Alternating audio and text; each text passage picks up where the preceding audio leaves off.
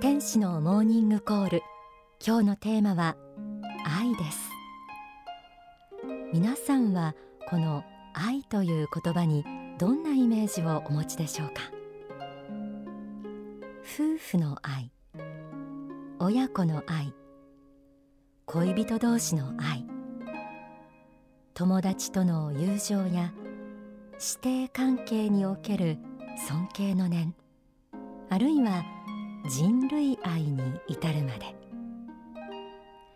愛という言葉が定義するものは本当に幅広いです。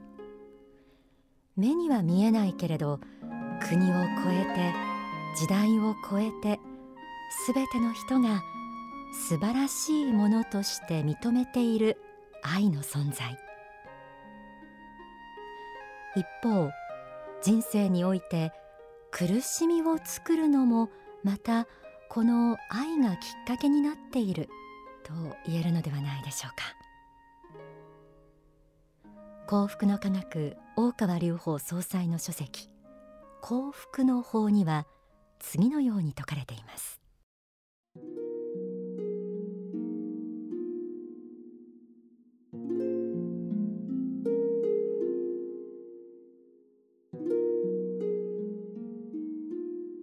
世の中の人々の苦しみを見ていると大抵の場合は欲しいと思うものが手に入らないことによる苦しみです。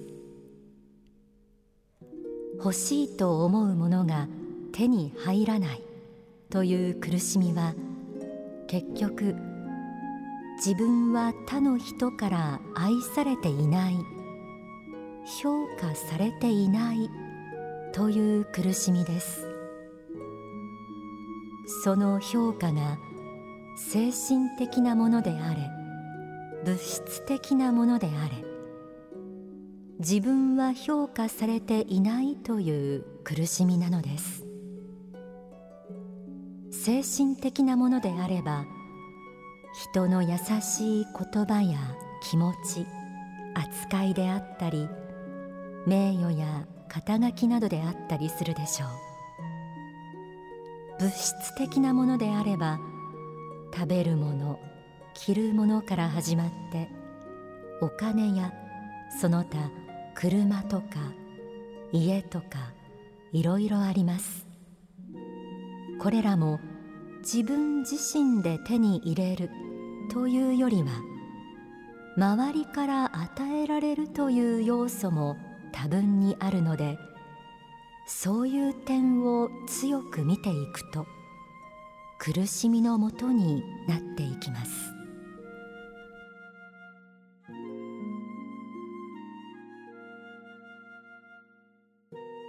自分は相手のことをこんなに思っているのに相手の方は自分をそれほど思ってくれない。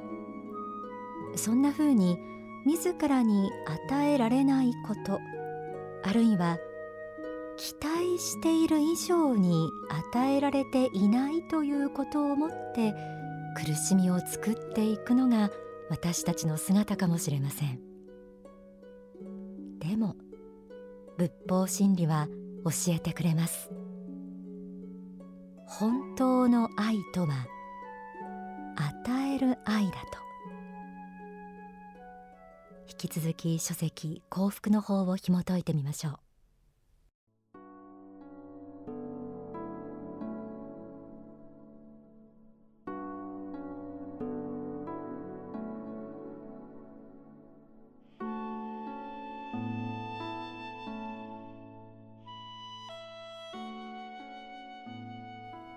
もういい加減に人からもらうことで自分が幸福になれる。という考えは捨ててはどうかということです。これはキリがないのです。物質的な面物やお金についてもあるいは他の人からの社会的評価や名声その他についても健康についてもきりがありません。愛とは人から奪うことではなく人に与えることです。自分が何をしてもらえるかということではなく自分が何をしてあげられるかということを心に思い描くことです。奪う愛ではなく与える愛なのです。人をいかに愛したかということです。自分がいかに愛されなかったかということを考えるのではなく自分がいかに人を愛して生きてきたかあるいはこれから生きていこうとするのかということをえることです。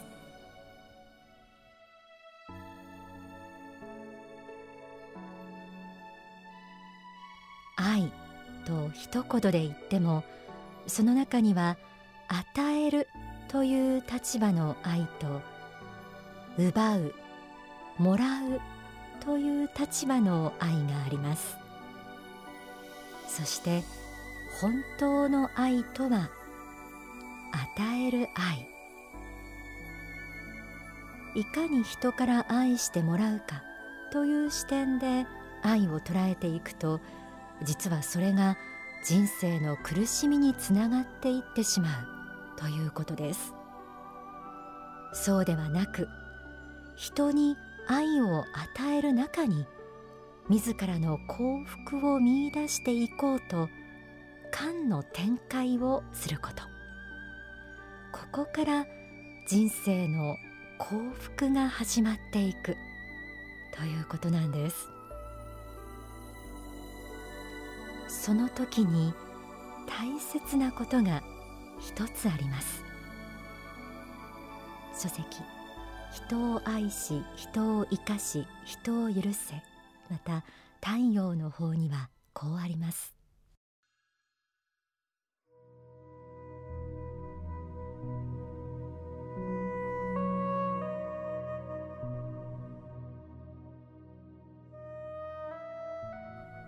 幸福の科学の本には与える愛とは無償の愛の別名である。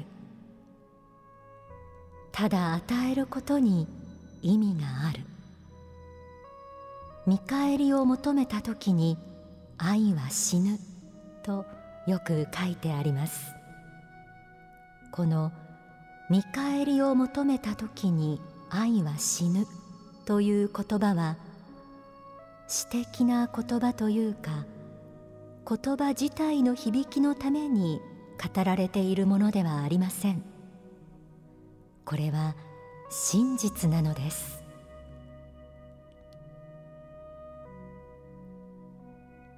愛の見返りは他の人間からではなく神から来るのです。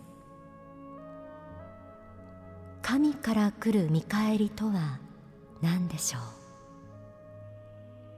それはすなわち愛を与えれば与えるほどにあなた自身が神近き人間となってゆくということです。それが神の見返りなのです。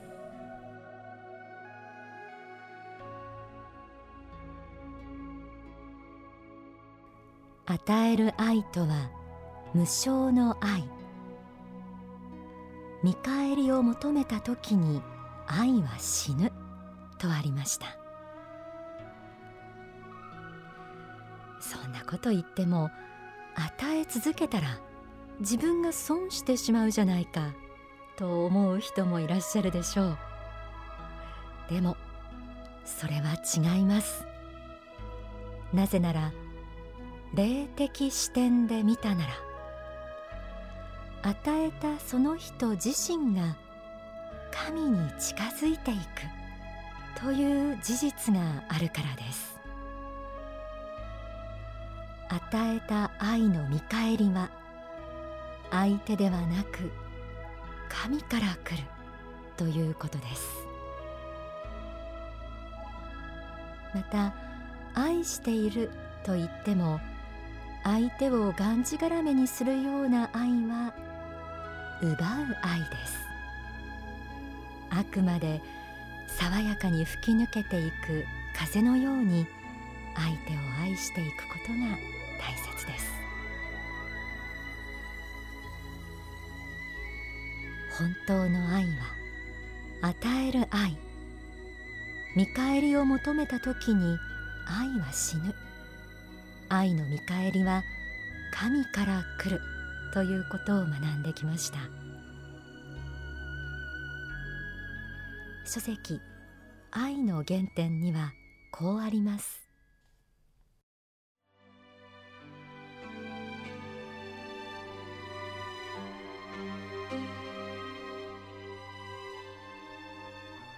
人々よ毎日毎日心に問いなさい。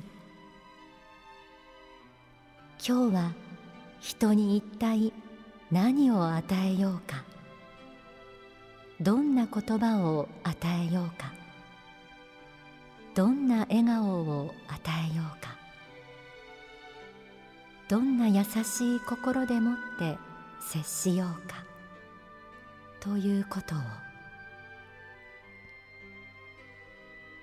毎日このような人たちで世の中が満ち満ちていたら世界はそれだけでユートピアになります。ユートピアを作るのはそれほど難しいことではありません。お互いが毎日他の人々を喜ばせよう。幸せにしよう。という気持ちを持つことです。ここにユートピアが始まっていくのです。この観点を決して忘れてはなりません。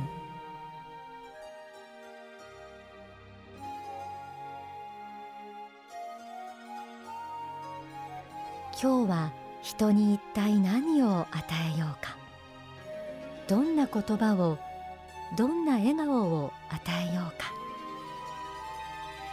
毎日そんな気持ちで一日をスタートできたならどんなに幸福なことでしょうか。こうした日々を送るのには決して何か特別なことが必要なのではありません。与える愛から始めよう。この気持ちさえ持てば今日からでも幸福な人生をスタートすることができるんです。ここで大川隆法総裁の説法をお聞きください。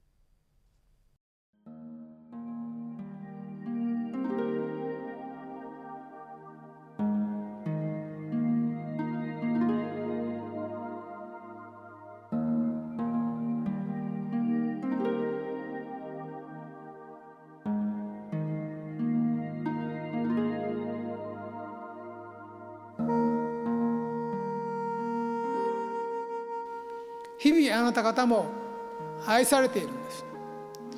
日々愛されているあなた方であるからその愛の一部を他の人にも分け与えなさいと言っているんです。日々慈悲を与えられているから慈悲の一部を他の人々に分け与えることが大事であるというふうに言っているんです。すでに与えられているんです。ところが正反対にもし自分自身のことばっかりを考えている人がいるとしたら自分自身が何かを得ること手に入れ奪うことばかりを考えているとしたら人から取ることばかりを考えているとしたら与えるものはありません。取ることばかりですね。そういうふうになりますね。ですから正しい信仰者であるならばすでに全てが与えられているんだということを知っていただきたいんです。あなた方が正しい信仰生活を歩んでいるならばすでに全てが与えられているんです。考えてみればあなた方は日々は気が付かないけれども空気だって与えられている。日の光も与えられている。それから水とか食べ物とかいろんなものが恵まれています。多くの人の力によって現代文明は成り立っています。感謝していますか？なかなか感謝できないでしょう。会社で仕事をしているから当然だと思ってるかもしれないけれども例えば会社で、えー、書類を作ったり、えー、電話電話をかけたりしているだけでどうして衣食住ですね、えー、着るもの食べるものから住むところ全てが与えられるんでしょうか？飢え死にすることはどうしてないんでしょうか？実に本当は恵まれていることですね。うん社会というものがお互いの助け合いによって成り立っているからそういう仕組みができているんですね。そうした仕組みによってあなた方が生かされているということ。これもまた社会からも多くの人々の組織からも愛を与えられているということなんです。いかに多くを与えられているかということに気がついたならばお返しをしていかなければいけないんです。これが法恩と言いますね、多くのものを与えられていると感じたら感謝をしそして法恩業をしなければいけないんです。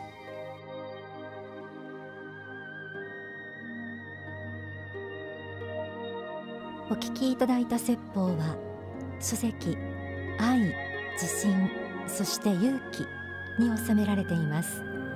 この書籍のお求めは番組の最後にご案内するお近くの幸福の科学までお問い合わせください。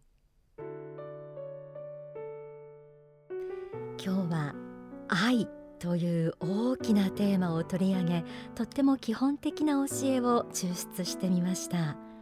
この教えは仏法真理の中でも一番大切な教えです。愛とは奪うことではなく与えること。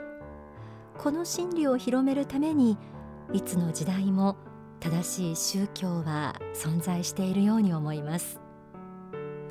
今の説法で結局愛とはどこから来ているのか気づかれた方もあるでしょう。そう心の目を開いてみたなら私たち人間はすでに神様からすべてのものを与えられています。神様から愛されていることを深く感じたならそのお返しとして他の人に愛を与えずにはいられないというのが神様の子としての人間の本当の姿なんでしょうね。そこには嫉妬も争いもきっとないでしょう、えー、そのことを信仰によって深く感じている人に聞くと皆さんこう言います。恩返しの人生に不幸感はないのです、えー、この愛の教え幸福の科学ではさらに愛には発展段階があるなどとも説かれていますので、えー、こういう教えについてもまた改めて番組で取り上げてみたいと思います。